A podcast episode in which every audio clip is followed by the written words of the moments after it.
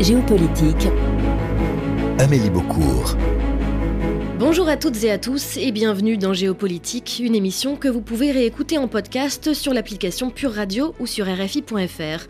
Une émission qui commence cette semaine par une devinette. Quel est le point commun entre la chanteuse Taylor Swift, le pape François et Vladimir Poutine? Réponse, tous les trois ont été nommés à des périodes différentes personnalité de l'année par le Time Magazine, une distinction qui reconnaît l'influence d'un individu ou d'un groupe sur la planète. En 2023, c'est donc la star américaine qui en fait la couverture. C'est la première fois que la lumière est mise sur un personnage pour sa réussite dans le domaine artistique. Et pour convaincre celles et ceux qui seraient étonnés, le Time explique son choix. Sa tournée mondiale, Eras Tour, entamée cette année et qui prendra fin en décembre 2024, est celle qui a généré le plus d'argent, tant en termes de vente de tickets de concert, de produits dérivés, mais aussi dans l'économie locale. Elle est la première artiste de musique à devenir milliardaire, grâce et seulement grâce à ses chansons et ses performances. Des rues, des villes et des stades sont temporairement renommés à son nom lorsqu'elle vient y donner un concert. Son influence est étudiée dans l'enseignement secondaire jusqu'à Harvard. Un mot de sa part a suffi en 2018 aux États-Unis pour que 250 000 de ses fans s'inscrivent soudainement sur les listes électorales. Alors à l'approche des présidentielles américaines de 2024, le facteur Taylor Swift est particulièrement surveillé. Quelle mesure la chanteuse peut être considérée comme une actrice géopolitique? Qui sont ces icônes de la culture populaire qui influencent le monde? À tel point qu'elle pourrait avoir un rôle à jouer sur la scène nationale et internationale? Quels sont leurs leviers d'action? Et dans le jeu du soft power, entre gouvernement, opinion publique et stars, qui instrumentalise qui? Qui politise qui? Ce sont les questions que nous allons nous poser aujourd'hui. Commençons, une fois n'est pas coutume, en musique. bad blood. You know it used to be mad love. So take a look what you've done. Cause baby, now we got bad blood. Hey, now we got problems. And I don't think we can. You made a really deep cut. And baby, now we got bad blood. Hey, did you?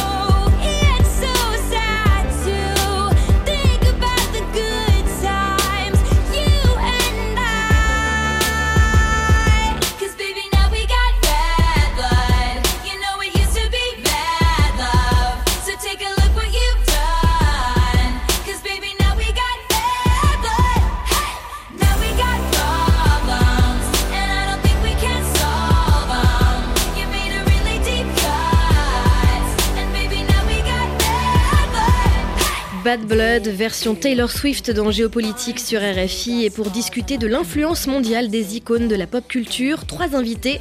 Au téléphone avec nous, Marie-Cécile Nave, politologue, spécialiste des États-Unis, des questions de genre, de sport et de féminisme comme objet politique, directrice de recherche à l'IRIS. Euh, vous publiez notamment cette année Calmez-vous, madame, ça va bien se passer aux éditions Calman Levy. Bonjour. Bonjour. Et en studio ici à Paris, Dimitra Laurence La Rochelle, maîtresse euh, de conférences en sciences de l'information et de la communication, rattachée à l'université Sorbonne Nouvelle et représentante de l'Association internationale de sociologie aux Nations Unies. Bonjour. Bonjour. Et vous, euh, Jennifer Padjemi, journaliste, critique et autrice notamment de féminisme et pop culture, publiée cette année en poche aux éditions Point Bonjour. Bonjour. Une réaction peut-être euh, de votre part, euh, chacune votre tour, quant à ce titre décerné à la chanteuse Taylor Swift, personnalité de l'année par le magazine Time. Est-ce que cela vous a surprise, vous a fait plaisir? Comment est-ce que vous l'analysez? En commençant peut-être par vous, Dimitra Laurence La Rochelle? Ah, merci beaucoup. En fait, c'est une reconnaissance de l'influence que peut avoir une icône populaire euh, au public. Et quand on parle de Taylor Swift, par exemple, c'est vrai qu'elle exerce à la fois une influence économique, sociale, mais aussi politique. Économique parce que, comme vous l'avez dit tout à l'heure, sa tournée a eu un impact aussi à l'économie nationale aux États-Unis. Sociale parce qu'elle a pris des positions public à la fois concernant les violences sexistes et sexuelles, mais aussi euh, les droits de la communauté LGBTQIA+, mais aussi politique parce que euh, pendant les élections de 2018, euh, elle a vraiment influencé la participation politique auprès de ses fans.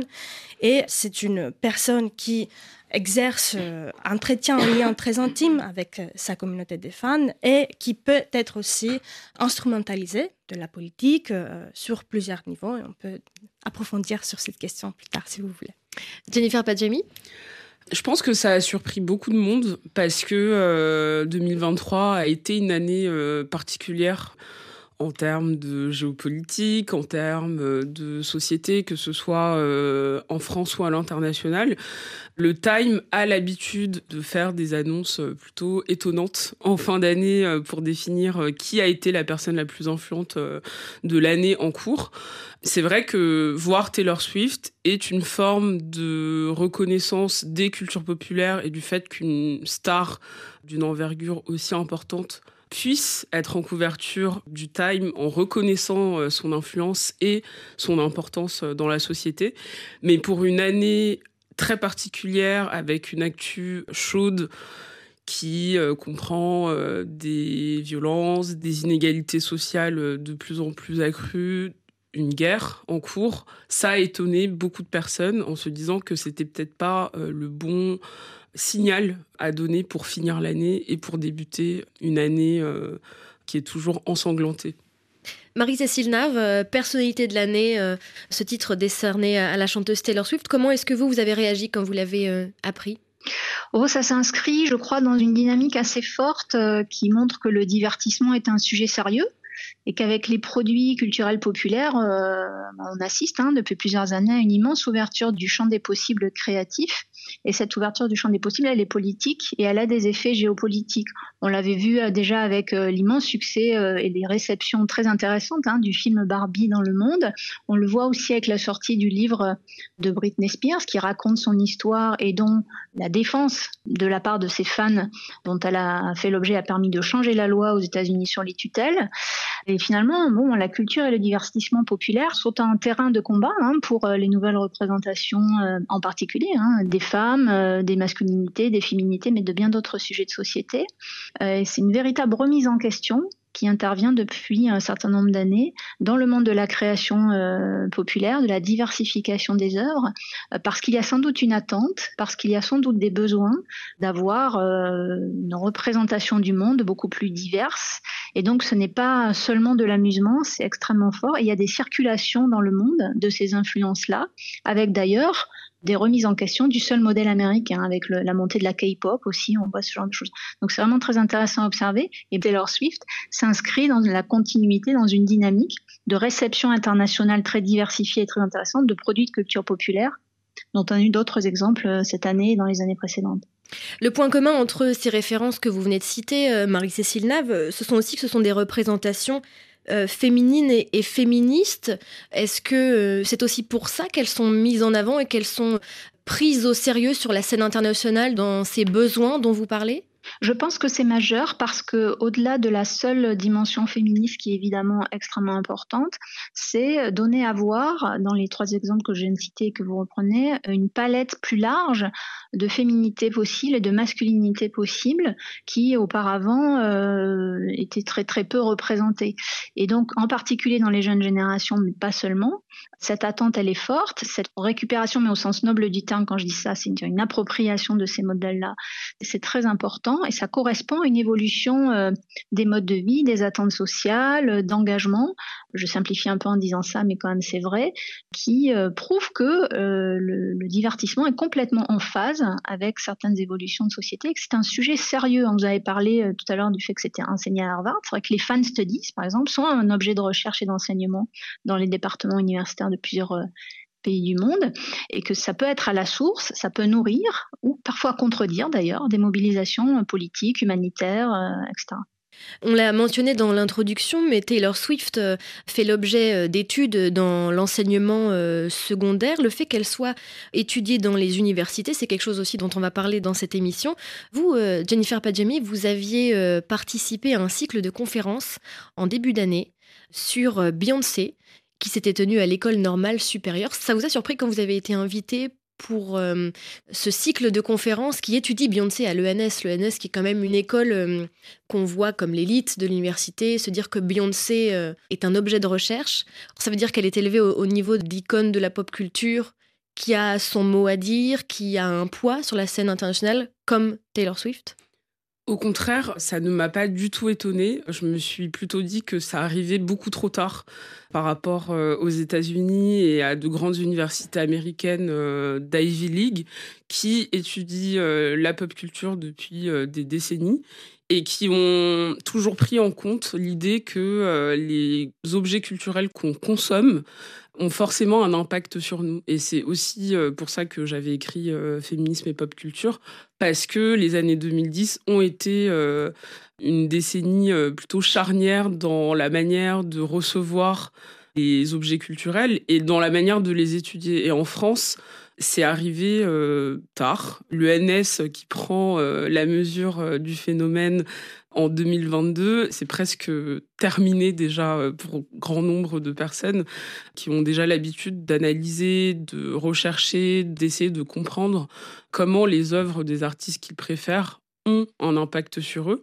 et qui peut aussi euh, les diriger vers euh, une tendance politique.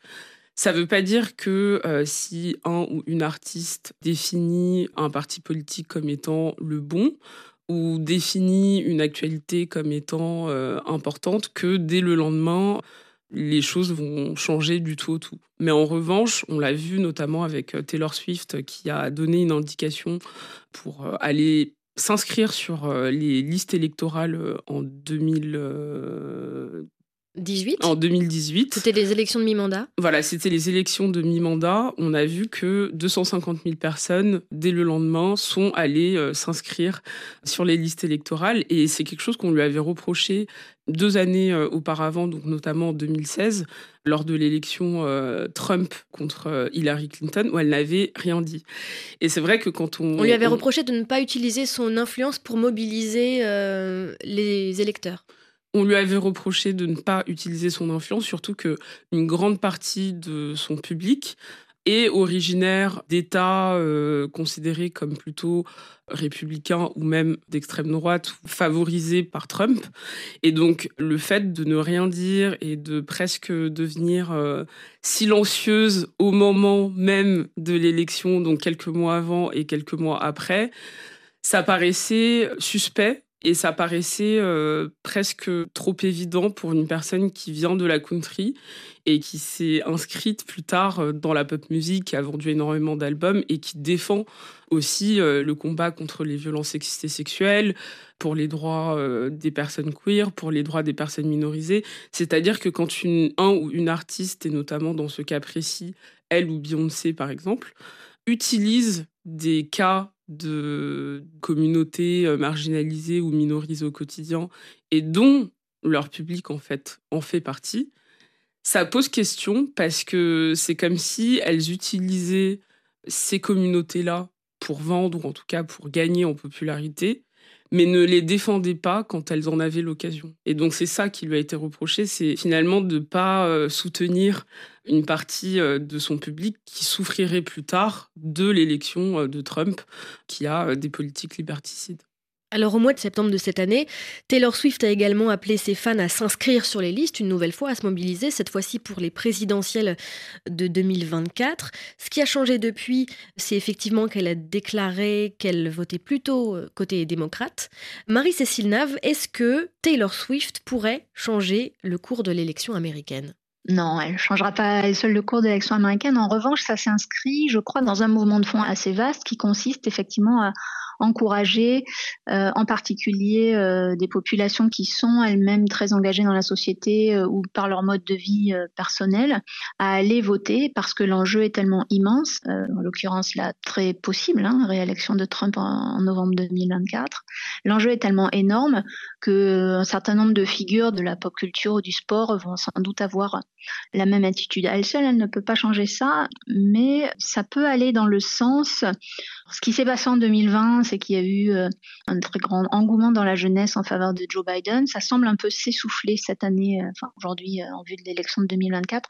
Donc ça peut être important pas nécessairement complètement au niveau national, mais dans certains États, dans des, certains districts, ça aura son, ça aura, enfin, l'enjeu est présent, mais à elle seule ne peut pas changer évidemment euh, les choses. En tout cas, on va surveiller ça de près parce que euh, finalement, jusqu'où euh, les modes de vie, les valeurs qui sont véhiculées par le divertissement peuvent trouver une traduction concrète dans le bulletin de vote. C'est une situation qui intéresse aux États-Unis, mais qui nous intéresse aussi de ce côté-ci de l'Atlantique. Dimitra Laurence La Rochelle, vous souhaitiez réagir? Oui, en fait, euh, ce que je voulais souligner, de manière générale, il ne faut pas oublier que les fans se réunissent autour d'un objet commun d'admiration, mais aussi autour des valeurs et tout ce que cet objet d'admiration défend. Et donc cet engagement émotionnel des fans peut conduire à la création des communautés qui partagent aussi parfois des identités politiques. Donc les célébrités peuvent mobiliser leurs fans parfois pour défendre certaines causes, mais il ne faut pas oublier ce qui a été mentionné tout à l'heure, que chaque message, chaque action d'un idole fait l'objet d'un décodage, d'une appropriation. Donc en fait, cette appropriation de l'action de l'idole dépend aussi de nos propres prédispositions politiques, entre autres.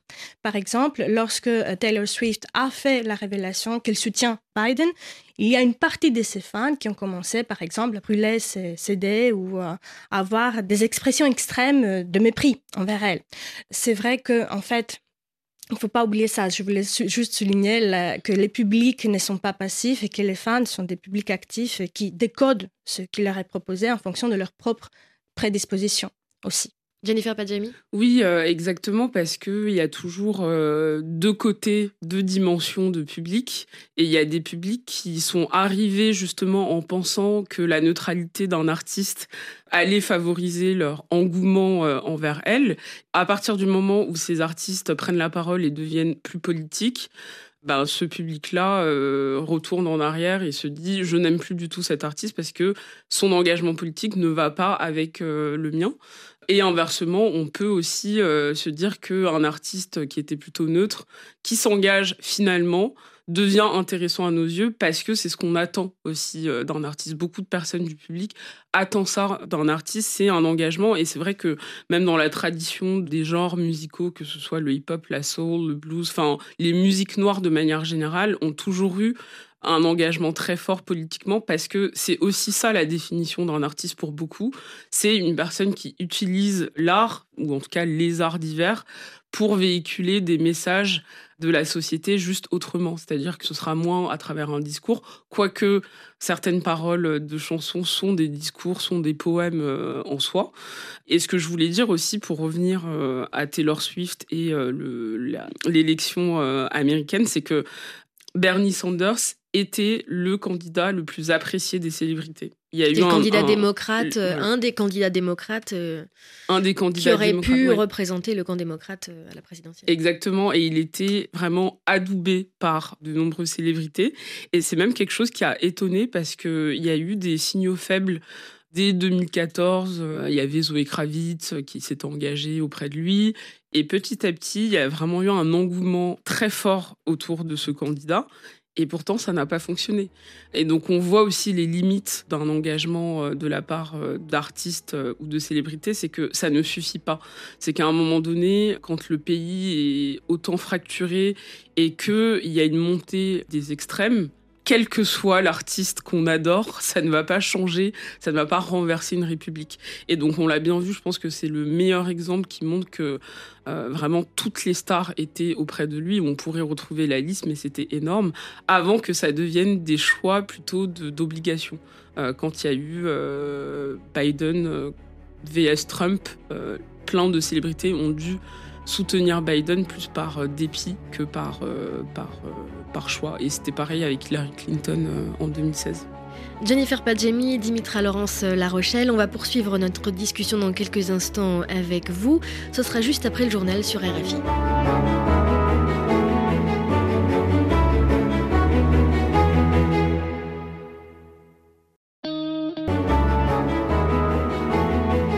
Géopolitique. Amélie Beaucourt. Deuxième partie de cette émission géopolitique consacrée aux icônes de la pop culture et à leur influence sur la scène euh, politique internationale. En studio euh, ici euh, à Paris avec moi Dimitra Laurence La Rochelle, maîtresse de conférences en sciences de l'information et de la communication, rattachée à l'université Sorbonne Nouvelle et représentante de l'association internationale de sociologie aux Nations Unies et Jennifer Padjemi, journaliste, critique et autrice de Féminisme au pluriel et pop culture publiée cette année en poche aux éditions Point. On parlait euh, juste avant euh, le journal de l'influence que Taylor Swift et d'autres icônes de la pop culture pouvaient avoir sur les élections euh, américaines. Question, est-ce que cette influence politique, elle est typiquement américaine? Dimitra Laurence La Rochelle. Alors, pas du tout parce que, comme il a été mentionné tout à l'heure, euh, maintenant, on parle plus d'un hégémonisme américain, mais il y a aussi d'autres pays qui sont en concurrence avec les États-Unis par rapport à l'exportation des produits culturels, comme c'est le cas de la Turquie, par exemple, qui est le deuxième pays qui exporte le plus de séries dans le monde après les États-Unis et juste avant la Corée du Sud. Et en fait, il faut savoir que les célébrités mondiales, de manière générale, ont un accès, éventuellement peut-être une influence, à une variété des publics auxquels les institutions ou les nations ne pourraient pas avoir accès. Donc, dans ces contextes, cette relation affective des célébrités avec les fans est ce qui attire euh, des institutions ou des politiciens. Et on observe précisément aussi une instrumentalisation de ces célébrités par exemple, pour revenir au cas de la Turquie, il y a actuellement une instrumentalisation très importante des célébrités turques, des acteurs turcs, par le gouvernement actuel en Turquie, qui est un gouvernement qui, pour des raisons politiques, hein, donc instrumentalise et s'associe avec ces célébrités. Et pour revenir au cas de Taylor Swift, il ne faut pas oublier qu'une fois qu'elle a fait euh, cette série de concerts aux États-Unis, euh, il y a plein de leaders d'autres pays qui ont demandé à Taylor Swift d'inclure le pays dans sa tournée. Et pourquoi ils veulent que Taylor Swift visite leur pays? Parce que d'un côté... Parce qu'ils sont très fans Aussi, aussi. Mais aussi parce que il y a un vrai bénéfice. Il y a à la fois des gains touristiques, il y a une activité touristique qui est stimulée avec ce type d'événements culturels. Et aussi, et peut-être le plus important pour les autorités étatiques, est qu'il y a une légitimation aussi de l'autorité étatique à l'arène internationale. C'est-à-dire, on a une célébrité, une, un idole qui va visiter un pays et qui va s'associer avec ce pays. Et donc, euh, on renforce une image positive de ce pays. Et en renforçant la réputation d'un pays à l'international, cela peut aussi renforcer éventuellement ce sentiment d'appartenance, le patriotisme au sein même d'un même pays.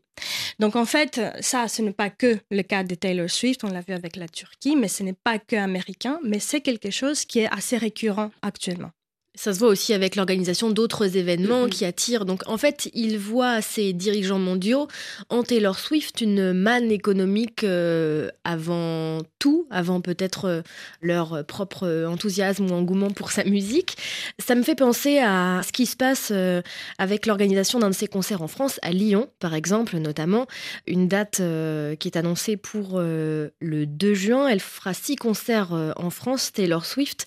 Et si je vous en parle, c'est parce qu'elle a prévu de se produire au Groupama Stadium, qui est le stade de l'Olympique lyonnais, le club de football olympique lyonnais, euh, dont le club d'ailleurs est propriétaire. Le problème, c'est que le 2 juin est potentiellement une date de match importante qui pourrait voir l'OL rester en Ligue 1 ou descendre en Ligue 2. Ça veut dire que les supporters et le club va devoir choisir entre un avantage économique euh, important. C'est trop tard, Taylor Swift a réservé le stade, donc il faudrait se passer d'une somme économique astronomique ou faire en sorte que ces joueurs puissent et que le supporter puisse dire au revoir euh, au club ou soutenir leur club euh, chez eux. Ça veut dire qu'on met en concurrence deux domaines et deux formes d'icônes euh, de la pop culture que sont le sport et la musique, concrètement. Jennifer Badjami je pense que c'est plus que la musique, c'est un phénomène culturel, c'est une date importante, c'est un moment euh, qui va rentrer dans l'histoire, notamment parce que Taylor Swift n'est jamais venue en France, en tout cas pour se produire. Et pendant longtemps, les fans reprochaient à la France en disant mais il y a plein de fans ici, pourquoi elle ne vient pas? Mais euh, il me semble qu'elle est venue il y a quelques années, mais ça remonte à avant 2000, je crois 2011 ou 2013. Mais elle n'avait pas réussi à faire salle comble. À faire une salle comble, en tout cas une salle euh, d'une envergure euh, vraiment de star euh, mondiale. Il y a de ça. il y a aussi le fait que, comme c'était dit avant, que c'est une influence aussi pour un pays, pour une ville, de ce que ça apporte en fait en termes d'aura internationale, surtout qu'il y a de plus en plus de personnes qui voyagent pour les concerts. Mais en revanche, il y a eu le même problème avec Beyoncé donc l'été dernier, où plutôt que de faire deux dates, elle n'en a fait qu'une seule et ça n'a pas fonctionné. Euh, même les manifestations des fans n'ont pas fonctionné pour euh, ajouter une date supplémentaire parce qu'il y a des travaux qui devaient être euh, faits au Stade de France, notamment en vue des JO. Et donc on voit que n'importe quelle star, même si elle est très connue, même si elle est très aimée, ne peut pas changer euh, la politique locale d'un pays, ou en tout cas euh, les choses qui sont déjà en cours, même si ça rapporte énormément d'argent. Mais en revanche, pour ce qui se passe à Lyon, je pense qu'effectivement, c'est toujours la question de quel est le plus important pour des personnes dans leur pays.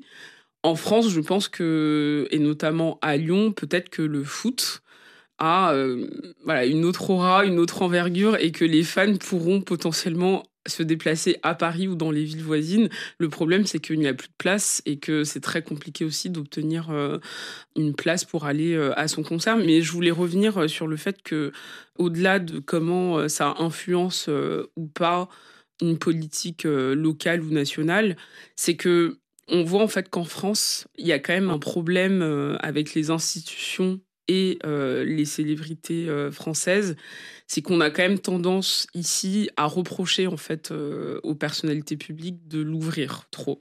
C'est-à-dire que on les aime quand elles vont dans le sens majoritaire et dès qu'elles sortent un peu du cadre et notamment quand ce sont des artistes ou encore plus des sportifs, on leur reproche de tenir une opinion personnelle, politique, euh, parce que justement leur rôle est de gagner euh, des prix et c'est tout.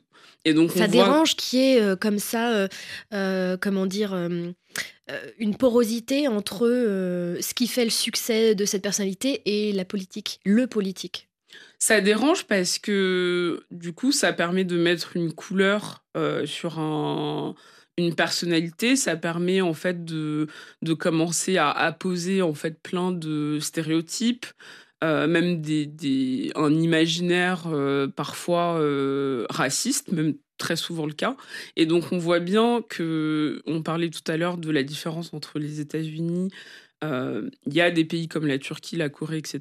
Mais on voit bien qu'en Europe, c'est plus compliqué. Et notamment si on prend l'exemple de la France, il y a vraiment l'idée de devoir rester dans son champ d'action. Et le champ d'action qui est permis pour, euh, que ce soit pour des artistes, pour des sportifs, c'est de remporter des prix, c'est de euh, remplir leur rôle, c'est de rester d'une certaine manière à leur place, ou en tout cas, tant que ça ne dérange pas euh, la majorité. Et donc, on, l'a vu euh, en mai dernier avec Justine Trier et son discours à Cannes. la réalisatrice, Justine La réalisatrice qui a, qui a sorti le film Anatomie d'une chute. On voit bien les réactions qui ont eu lieu à la suite de son discours où elle reprochait justement au gouvernement une politique euh, une mauvaise politique des retraites, etc., etc.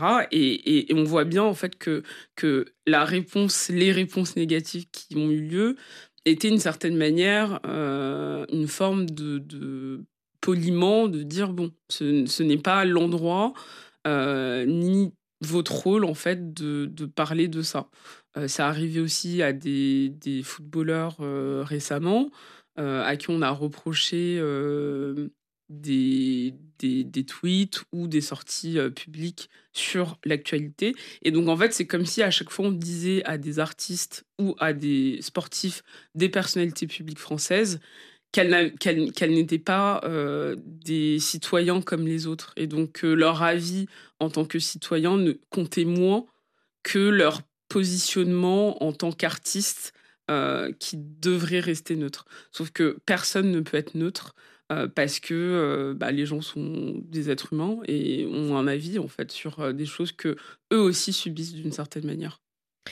Dimitra Laurence euh, La Rochelle, en 2017, euh, Rihanna est reçue à l'Élysée, euh, le palais présidentiel français, par Emmanuel Macron pour parler d'accès à l'éducation des enfants. Un rendez-vous qu'elle décroche en réussissant quelque chose que je, suppose aucune de nous trois ou aucun Français ou citoyen lambda n'aurait pu réussir, c'est-à-dire qu'elle l'a interpellé sur Twitter, tout simplement. Et elle, a été reçue à l'Élysée par Emmanuel Macron. Comment est-ce qu'il faut analyser euh, cette rencontre au sommet, selon vous? Euh, Est-ce que est-ce qu'il faut analyser ça comme un coup de com et ce coup de com, il vient plutôt de l'Élysée ou bien de Rihanna? En fait, ça témoigne de, l'importance accordée à ces idoles de la culture populaire. Pourquoi euh, Pour légitimer aussi euh, un gouvernement qui veut aussi être à l'écoute des personnes qui l'interpellent sur Twitter. Donc oui, effectivement, c'est quelque chose qui relève aussi de la communication, mais des deux côtés. C'est-à-dire, d'un côté, Rihanna prend un positionnement politique parce que ça, ça s'inscrit dans cette culture de euh, de féminisme populaire, de, prendre un positionnement public, de ne pas être euh, à l'abri de, des débats. Et de l'autre côté, il y a aussi euh, autre, une, autre action de communication de l'autre côté qui veut paraître comme étant à l'écoute et comment mieux le faire qu'en accordant de la place à ces idoles qui ont une influence importante. Et ce que je trouve très intéressant, ce qui a été dit euh, euh, précédemment par rapport à la place de ces idoles en France et comment parfois on a du mal à, les écouter euh, en tant que citoyen. Je le trouve très intéressant parce que parfois, sur le plan international, on observe aussi une politisation forcée de ces acteurs. On pousse les gens à prendre position, c'est ça? Exactement, mais euh, précisément pour des raisons d'influence et de, légitimation politique. Donc ça rejoint aussi le fait de cette rencontre, de cet événement. Et donc on va les pousser, euh, par exemple, à prendre un positionnement euh, en notre faveur dans certains pays, comme la Turquie, je reviens dessus. Mais en même temps, lorsqu'une célébrité refuse de le faire, on va le présenter comme un autre, avec un grand A, de, de nous, de notre système de valeurs, etc. Et, donc, toutes ces actions, cette rencontre ou cette politisation forcée témoignent aussi de, l'importance accordée à ces, euh, ces, idoles de la culture populaire qui euh, ont une influence grâce à euh, ces liens intimes qu'elles entretiennent avec leurs fans et qui peuvent être instrumentalisés dans une perspective politique. Jennifer Padjemi Je pense que c'est totalement euh, un coup de communication parce que c'est une manière euh, de, mettre les problèmes sous le tapis. Euh, des problèmes qui se passent dans le pays, d'une influence parfois négative que peut avoir le gouvernement sur l'opinion populaire, sur un... Une image qu'il faut soigner, une, image, d'un président jeunes qui écoutent Rihanna potentiellement Il y a de ça, mais il y a aussi surtout l'idée de, de s'intéresser plus à ce qui se passe internationalement que dans son propre pays. Et ça, c'est quelque chose qu'on voit euh, très souvent. C'est comment, quand on parle euh, de, de violences racistes, de violences policières, d'inégalités sociales, on va souvent prendre des exemples extérieurs en disant mais regardez ce qui se passe ailleurs euh, mais ici, du coup, ça n'existe pas. Et donc, il y a cette facilité parfois à parler d'un enjeu vraiment euh, politique et, social d'un point de vue international plutôt que d'un point de vue national, parce que ça, permet en fait de, fuir en fait euh, les problèmes et, de se dire que tout va bien. Et pour la personnalité aussi qui arrive en France, bah, elle se dira en fait tout va bien. Moi, je suis là pour parler d'un problème très spécifique, sans penser qu'elle pourrait euh, le joindre à quelque chose qui se passe aussi euh, nationalement. Et donc, on, pourrait prendre l'exemple sur, euh, sur, sur, énormément de sujets, mais même là, pour les JO, qui sont quand même plutôt impopulaires dans l'opinion publique, on va prendre une méga star comme Megan Thee Stallion pour faire l'ouverture de, de, de, de, la campagne de communication des JO. Et donc, bah, d'un coup, c'est quand même cool de voir Megan Thee Stallion faire un, rap dans une publicité. Et donc, d'un coup, on oublie en fait toute la mascarade qu'il y a autour, ou tous les déboires qu'il y a autour. On se dit, c'est ça qui est intéressant. Et donc là, on, se ressent. Et donc, euh, les équipes de communication ont plutôt bien travaillé sur, euh, sur ce coup. Et, à chaque fois, c'est ça, c'est comment euh, il y a un décalage entre ce qu'on considère d'important à l'international et ce qu'on considère de moindre ou de, de, de, de, pas suffisamment légitime en France. Et, ça, l'opinion publique le ressent aussi particulièrement quand euh, elle voit des stars euh, débarquer. C'est bon, c'est très cool de voir Rihanna euh, en costume à l'Élysée, mais tout de suite, il y a aussi un sentiment de, presque de dégoût parfois de se dire mais qu'est-ce que cette personne extrêmement riche et extrêmement privilégiée vient faire chez nous pendant qu'il il y a un milliard de, problèmes à régler? Jennifer Padjemi, Dimitra Laurence La Rochelle, merci à toutes les deux d'avoir été parmi nous.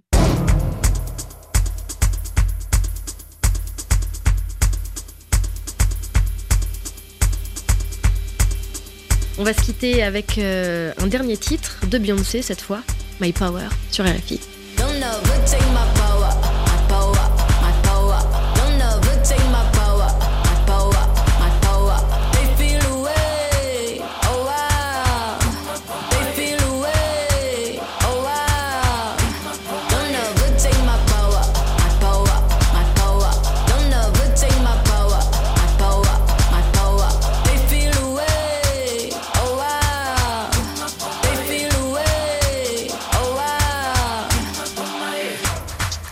Always in the lead. Who you wanna be? I'm who they wanna be. B E A U T Y E. Never seen so much rage from a queen.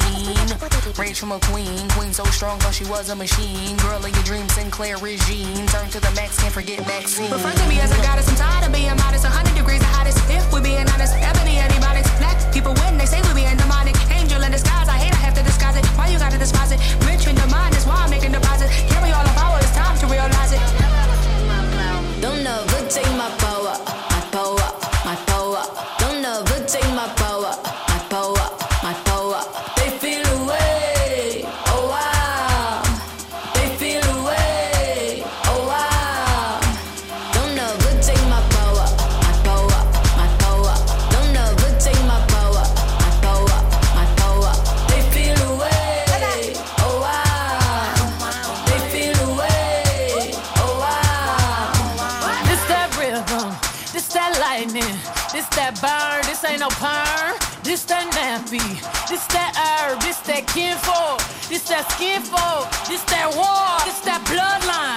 the front line, ready for war. Where you gonna run?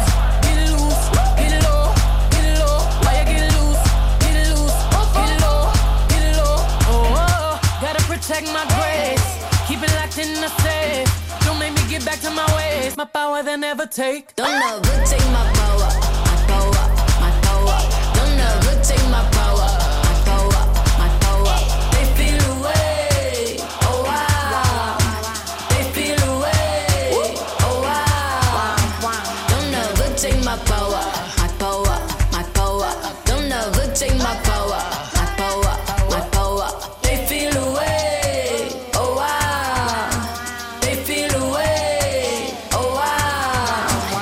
Géopolitique touche à sa fin. Cette émission consacrée au poids des icônes de la pop culture sur la scène politique internationale est à réécouter en podcast sur RFI.fr ou sur l'application Pure Radio. Merci à Jérémy Boucher, Cécile Lavolo et Talim Pouot.